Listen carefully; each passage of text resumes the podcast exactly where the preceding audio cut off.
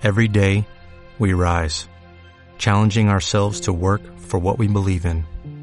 At U.S. Border Patrol, protecting our borders is more than a job, it's a calling. Agents answer the call, working together to keep our country and communities safe. If you're ready for a new mission, join U.S. Border Patrol and go beyond. Learn more at cbp.gov/careers.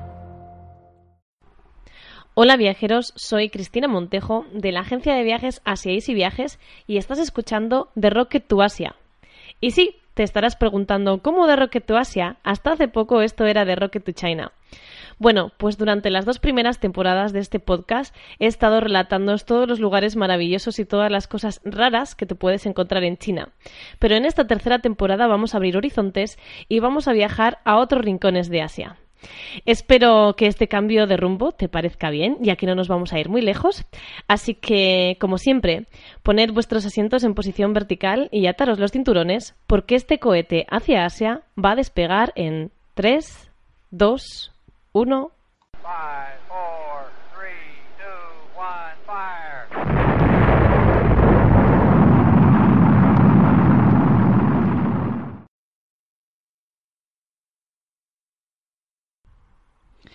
Hoy voy a seguir con el capítulo de la semana pasada en el que te hablaba sobre la India.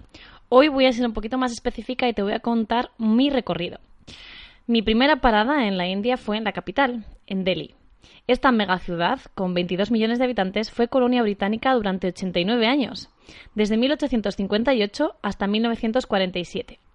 La ocupación de Inglaterra ha dejado muchas huellas en la ciudad, aunque sin ninguna duda los monumentos más importantes siguen siendo claramente hindúes. Como os conté la semana pasada, la primera impresión que tuvimos sobre Nueva Delhi fue bastante caótica. Muchísimo tráfico, gente por todas partes, hombres haciendo pis en casi todas las esquinas. Y esto ha sido un constante en el viaje, no solo en Delhi. Eh, además, hay un montón de carteles por la ciudad en las que te incitan a utilizar los baños públicos, etcétera. No sé qué tipo de incontinencia tendrán los hindúes, pero por todas partes puedes encontrarte hombres haciendo pis. También nos hemos encontrado vacas andando por la autovía y gente pidiendo por los semáforos. Nuestro primer día, pues lo primero que hicimos fue sacar dinero con nuestra tarjeta B-Next en el aeropuerto que por cierto el cambio que nos hicieron fue espectacular. ya sabéis que si os queréis hacer una tarjeta Binext para poder sacar dinero en el extranjero, pues podéis ir a www.asiesyviajes.com y ahí tenéis el enlace en el que os van a regalar 5 euros por haceros la tarjeta. Bueno, una vez que teníamos ya ese dinero en la cartera, pues nos fuimos al hotel a descansar y a familiarizarnos un poco con las rupias. Hay billetes de 2.000, de 1.000, de 500, de 200, de 100, de 50, de 20 y de 10. Y también hay monedas de 10, de 5, de 2 y de una rupia. En cuanto a los céntimos, hay monedas de 10 céntimos, de 20 y de 50.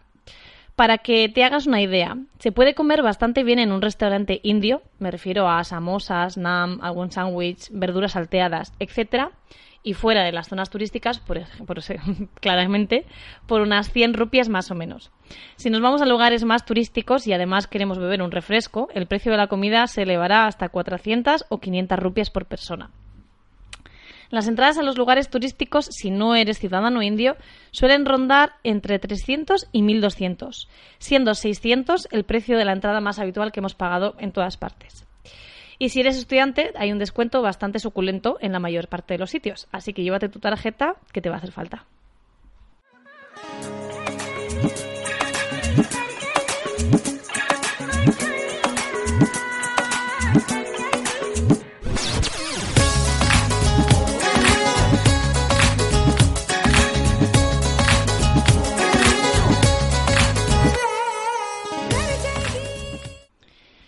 Nuestra primera parada en Nueva Delhi fue aquella misma noche, nada más llegar de, desde Guangzhou. Fuimos al mercado de Chandi Chowk eh, el primer día. Fuimos hacia allí, fuimos hasta allí en metro y paramos en la parada que lleva su mismo nombre. En este mercado callejero, pues bueno, está lleno de tiendas de ropa al más puro estilo Bollywood. Mucho colorido, faldas estampadas, vestidos con espejitos, fulares de cashmere y de seda, inciensos, incienciarios, turbantes, especias para cocinar, té indio, etc. Nosotros no compramos nada en el mercado, ya que comprar algo el primer día de viaje implica tener que cargarlo durante el resto de los días. Pero no tengas pena si vas allí y te pasa lo mismo que a mí, porque hay muchos mercados de este tipo en muchísimas ciudades, así que no te apures. El segundo día eh, de nuestra estancia en Delhi hicimos una auténtica maratón de visitas. Aprovechando que teníamos chofer y solo un día para visitar, nos levantamos muy tempranito y degustamos un desayuno riquísimo en el hotel. Eh, comimos alu paratha, tostadas, té, tortilla con verduras, etc. Nuestra primera parada el segundo día allí en, Delhi fue el Qutub Minar. Eh, este minarete del siglo XVII es patrimonio de la UNESCO, mide 73 metros de altura y tiene 14,3 de diámetro. Dentro de este complejo se encuentran además del minarete una mezquita y otro minarete mucho menos trabajado y sin acabar erigido por un creyente eh, que murió antes de acabar la construcción y cuya familia no quiso invertir más dinero en acabarlo. Como dato curioso sobre este lugar, puedo deciros que alucinamos al estar allí. Un guardia de dentro del complejo, que iba vestido de guardia, se ofreció a hacernos una fotografía a los dos juntos. Nos pareció una buena idea porque, como dice mi madre, siempre parece que a los viajes voy yo sola, porque David nunca sale en las fotos. Así que le dimos el móvil y lo que iba a ser una foto, bueno, pues acabó siendo un auténtico reportaje. Y por supuesto, a medida que el hombre nos iba proponiendo diferentes posturas, nos dimos cuenta mm, de que mm, lo que decían en la India sobre las propinas, mm, pues iba a ser verdad. Cuando el guardia acabó, ya satisfecho con todas sus fotografías, nos pidió 200 rupias, unos 2,5 euros, que dicho de pronto no parece mucho dinero, pero hablando de la India es muchísimo. Por supuesto, todas estas cosas hay que negociarlas, pero esto nos ha pasado de forma continuada en todos los lugares turísticos, en todas las ciudades. Así que ármate de paciencia y cuando alguien te diga que te quiere hacer un favor, sospecha. Mira a ver si estás dispuesto a dar propina y tú verás cuánto. Porque a mí una de las cosas que menos me ha gustado es que la gente te diga cuánto tienes que dar de propina. En principio la propina debería ser opcional, me parece a mí.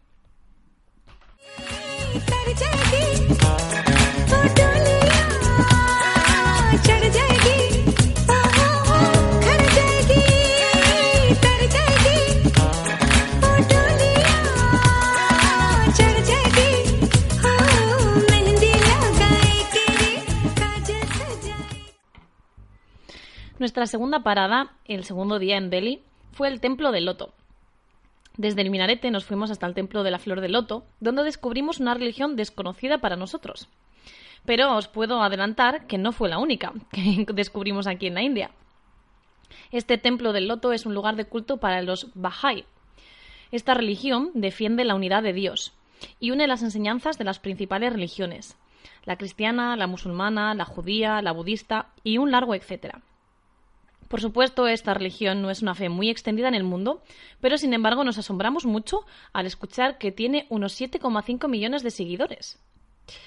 El templo es arquitectónicamente bonito y llamativo, pero no tiene gran cosa. Para mí, lo mejor de todo fue el museo en el que se explica muy bien en qué consiste esta religión y qué fue de sus fundadores y seguidores del siglo XVII. Si queréis aprender más acerca de los Bahá'í, esta es una muy bonita parada. Después del Templo del Loto, fuimos a visitar la tumba del emperador Humayun. Es un complejo funerario eh, compuesto por varias tumbas y mezquitas. Es un edificio de arquitectura mogol, muy bonito y que recuerda al grandísimo Taj Mahal. De hecho, está considerado su precursor. Sin embargo, esta tumba no está hecha de mármol blanco, como el Taj Mahal, sino de arenisca roja y retazos de mármol blanco y negro. No está muy claro en qué fecha se construyó, pero los expertos dicen que fue entre los años 1574 y el 79. A nosotros nos gustó mucho la visita, aunque he de decirte que esta visita solo me parece interesante si vas antes a la tumba de Humayun y después al Taj Mahal. Si vas primero al Taj Mahal, me imagino que la maravilla del mundo eclipsará tu visita a la tumba del Humayun. Después de la tumba de Humayun, nos fuimos a una de las visitas más interesantes y, desde luego, más educativas de nuestro paso por Delhi, que fue el Museo Memorial de Indira Gandhi. En él, recortes de periódicos, fotos familiares y objetos personales nos cuentan la historia de la familia Gandhi y su labor al mando del gobierno indio. En este museo nos enteramos, por ejemplo, de que Indira Gandhi no tiene ningún parentesco con Mahatma Gandhi, a pesar de que todo el mundo piensa que es su hija o su nieta. Nada por el estilo. El padre de Indira Gandhi fue otro presidente del gobierno, fue Jawaharlal Nehru, y ella entró en el Partido del Congreso en 1938 y fue en ese momento cuando empezó a colaborar activamente con Mahatma Gandhi. Entre otras cosas, en este museo se puede visitar la casa donde vivió Indira Gandhi y también el lugar donde la asesinaron. Y es que esta familia tiene una zona especial en la Crónica Negra. Asesinaron al padre de Indira Gandhi mientras era primer ministro, asesinaron a la propia Indira Gandhi mientras era primera ministra de la India y también asesinaron a su hijo que era un activista por la paz y la justicia. Está claro que en la India intentar cambiar las cosas es bastante complicado.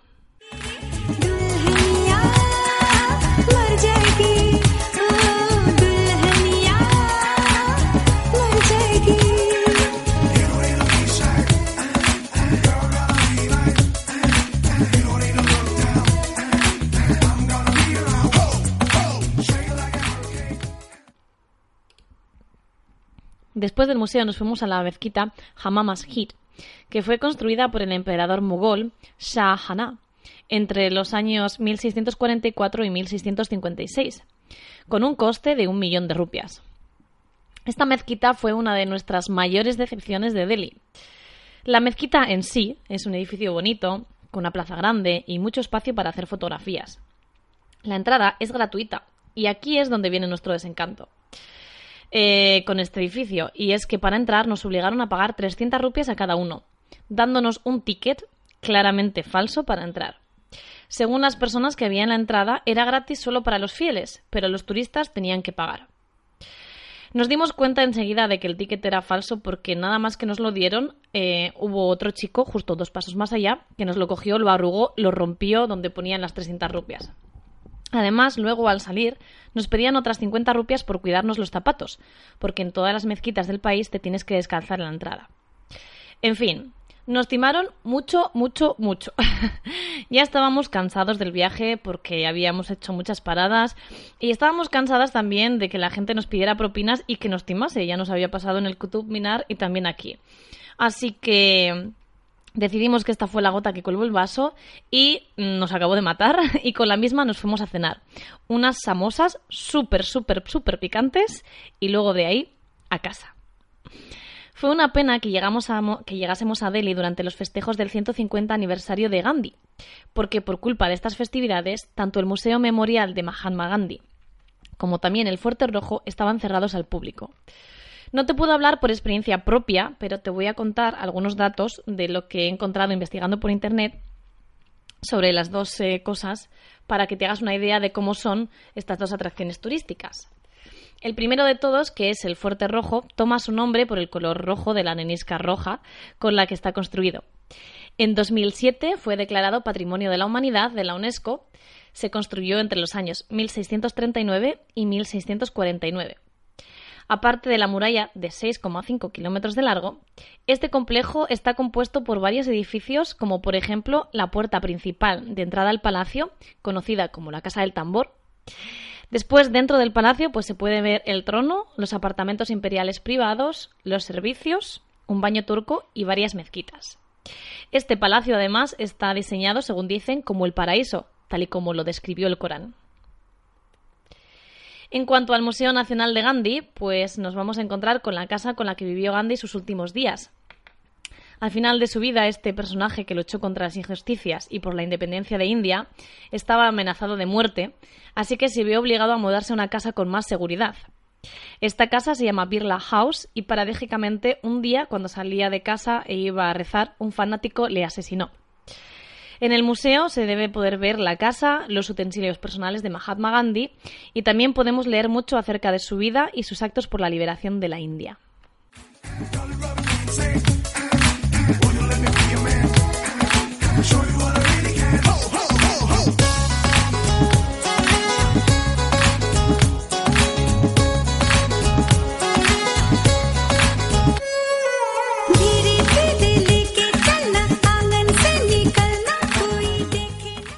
Creo que ya te he contado cuáles son los lugares más importantes de todo Delhi y cómo fue mi experiencia en ellos. Así que ahora vamos a proseguir con el viaje. Después de Delhi, nuestra siguiente parada fue Bikaner. Miramos en internet y decía que desde Delhi a Bikaner había 505 kilómetros. Ya estábamos viendo que las infraestructuras no eran muy buenas y que el chofer nos había dicho que era un viaje largo. Así que nosotros tiramos por lo alto y pensamos que serían siete horas conduciendo más o menos y ocho si parábamos a comer. Nueve a lo sumo, sumo, sumo, sumo, sumo. Pero nos equivocamos y mucho además. El nivel de inglés de nuestro chofer era prácticamente nulo, a pesar de que la empresa en la que contratamos el servicio nos aseguraron que todos los choferes hablaban muy bien inglés. A la mañana nos dijo que quedásemos a las 8 de la mañana porque el viaje era muy largo. Así que a las 8 estábamos ya en el coche. La salida de Delhi fue complicada porque el tráfico era muy espeso. Así que empezamos a pensar que igual el viaje duraría un poco más de lo esperado. A eso de la una del mediodía, o sea, Cinco horas después de subir al coche, paramos a comer. Le preguntamos al chofer que cuánto quedaba y nos dijo que quedaban aproximadamente otras cinco horas. Nos miramos entre nosotros y nos reímos pensando que el chofer se había equivocado.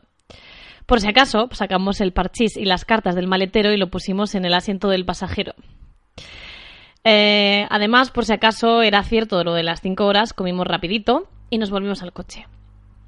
A eso de las cinco de la tarde, o sea, nueve horas después de salir del coche, ya estábamos hartos de parchís, de cartas y de leer libros.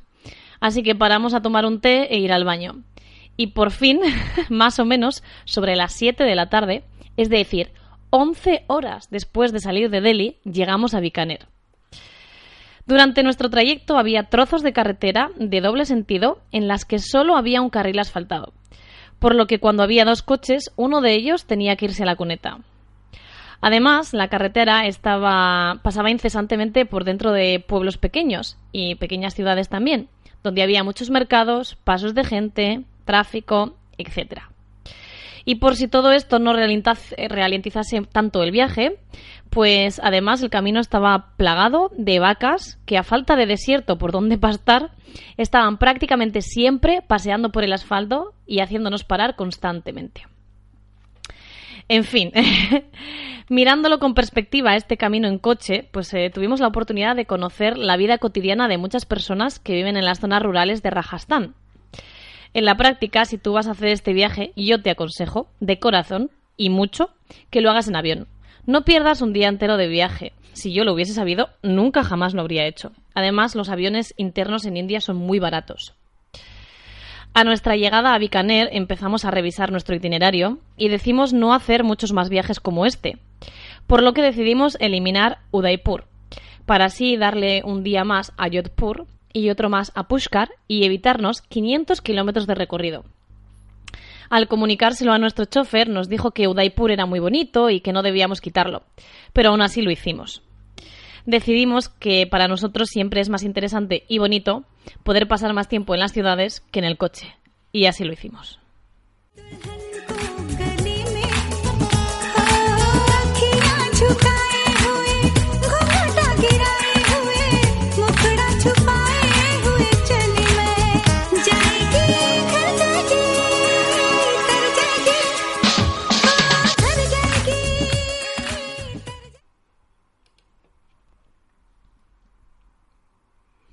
Al día siguiente, por la mañana, ya descansados, fuimos a, visitar el fuerte de Bikaner, llamado Juragag. Fue construido en el siglo XVI por Raja Rasig y está construido en arenisca y mármol, en el centro de la ciudad de Bikaner. En Rajasthan vas a encontrar muchísimos fuertes, como te comenté en el episodio pasado, pero este es uno de los pocos que no está en una colina, sino dentro de la ciudad. Se puede pasear por sus salas y patios y observar objetos que fueron usados en otra época por los maharajas y sus familiares.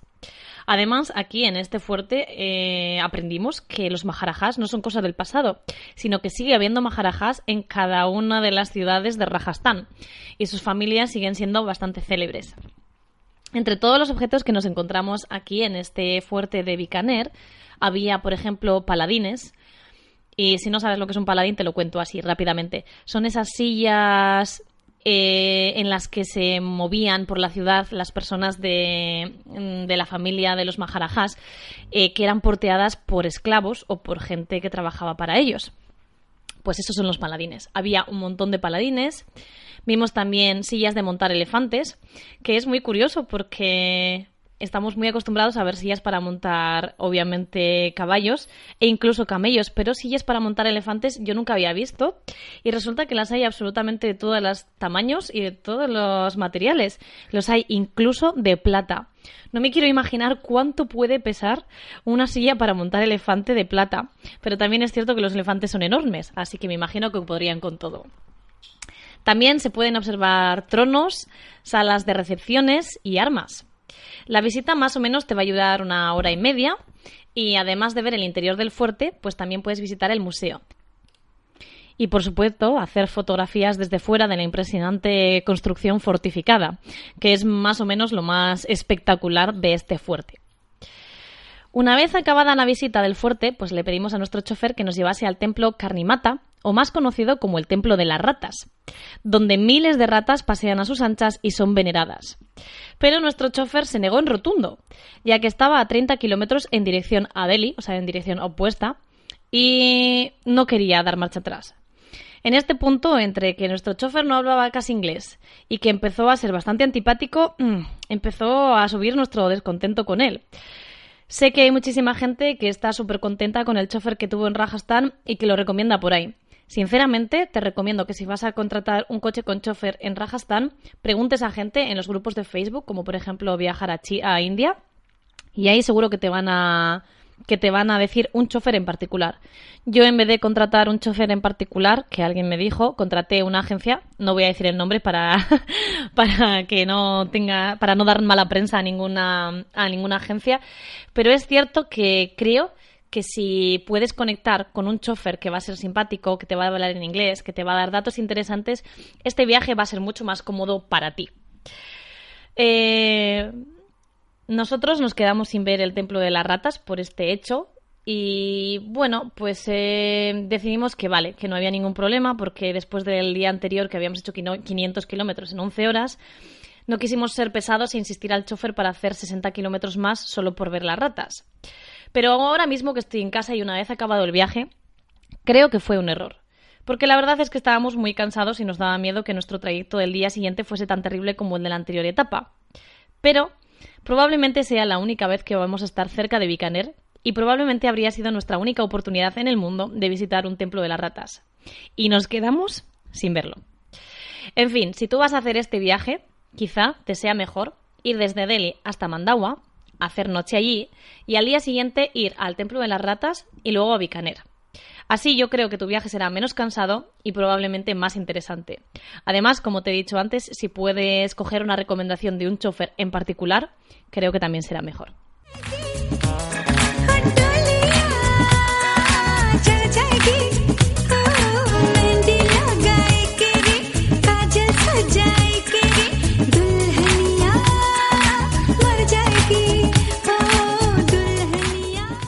Así que nada más acabar con nuestra visita al fuerte de Bikaner, volvimos a montarnos en el coche bien habituallados, con juegos de mesa, con patatas fritas, con algún refresco y con una serie en la tablet. Y nos dispusimos a ir a nuestro siguiente destino, que es Jaisalmer, una ciudad en la que nos esperaban eh, paseos a camello por el desierto, la vista del atardecer en el mismo desierto, unas danzas tribales dentro de unas jaimas en el desierto de Jaisalmer. También nos esperaba un fuerte espectacular y muchas otras sorpresas. Pero eso es otra historia. Te voy a dejar con las ganas de Jaisalmer hasta la semana que viene. El jueves de la semana que viene, aquí en The Rocket to Asia, te contaré un poco nuestra experiencia por esta ciudad y por las siguientes paradas en nuestro viaje a la India. Por hoy vamos a dejarlo aquí, pero ya sabes que puedes mirar más información acerca de la India en www.asiaisyviajes.com. Además, como sabrás, no somos especialistas en viajes a la India, sino en viajes a China. Así que si te vas a venir de vacaciones a China, puedes mirar también en www.asiaisyviajes.com un montón de información gratuita y si además quieres que te pueda ayudar de una forma más personalizada a organizar tu viaje, puedes mirar en la pestaña de servicios cómo puedo ayudarte a realizar el viaje de tu vida. Yo por hoy me voy a despedir desde este alejado planeta, pero sin ninguna duda nos vemos el jueves que viene para seguir contándote nuestra aventura por la India. Un saludo viajeros.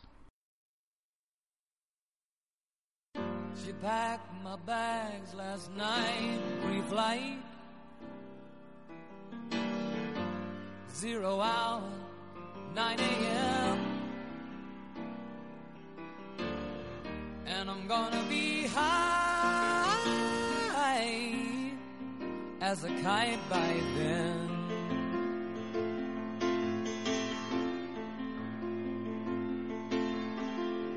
I miss the earth so much. I miss my wife. It's lonely out in space on such a timeless flight.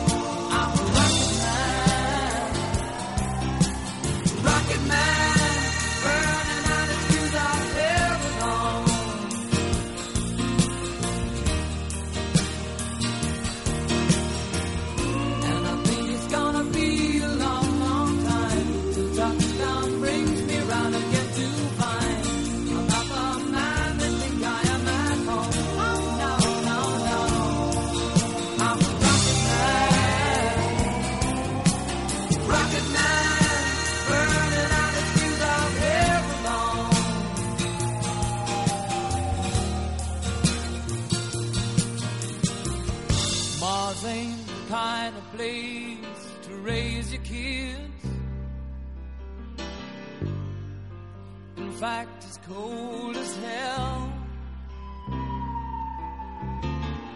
And there's no one there to raise them. If you did,